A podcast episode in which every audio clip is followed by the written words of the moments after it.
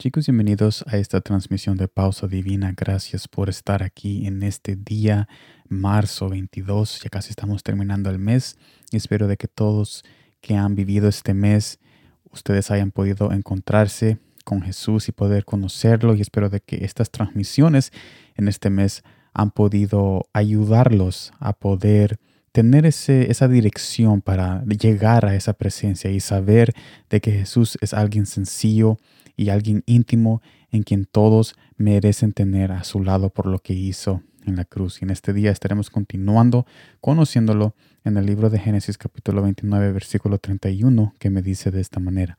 Y vio Jehová que Lea era menospreciada y le dio hijos, pero Raquel era estéril. Un poco de contexto en este pasaje. Lea era una esposa del personaje Jacob, pero no la que él amaba.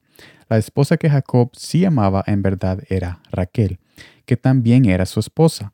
Lea fue su esposa por engaño. Lea fue su esposa por engaño, ya que trabajó para conseguir a Raquel, pero Labán, el jefe, entregó a Lea engañándolo y no dándole a Raquel desde el principio.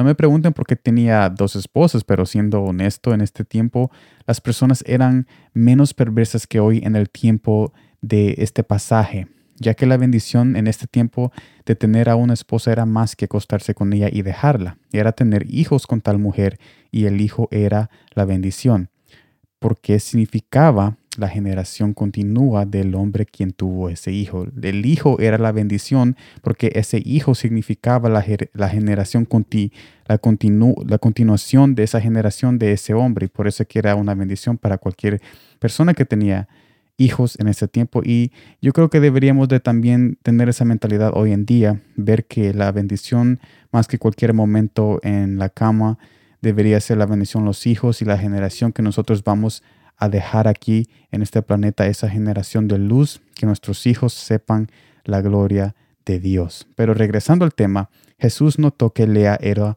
menospreciada. Por eso le concedió a ella tener hijos primero. Esto me lleva al primer punto. Jesús está pendiente de todos.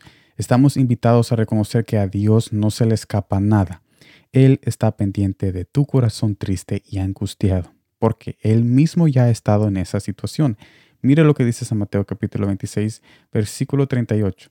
Entonces Jesús les dijo, mi alma está muy triste hasta la muerte. Quedaos aquí y velad conmigo. Esto me lleva al último punto que es, pero más que tú sepas que Él está pendiente de ti, más que tu conocimiento o que tú sepas de que Él está cerca o que está pendiente, tienes que declararlo en oración y acercarte a Él, confiando de que Él sí está cerca de ti y confirmando en intimidad la presencia que te rodea. En otras palabras, con este mensaje nosotros somos invitados a reconocer de que Jesús está cerca y de que Jesús está pendiente, pero no solo se conformen en saber la verdad, también tienen que saborearla, también tienen que conocer y caminar esa verdad con aquel que es la verdad, que es Jesús, quien te ama, te cuida y te invita en este día a que tú sigas conociéndolo una vez más. Así que gracias por estar aquí en esta transmisión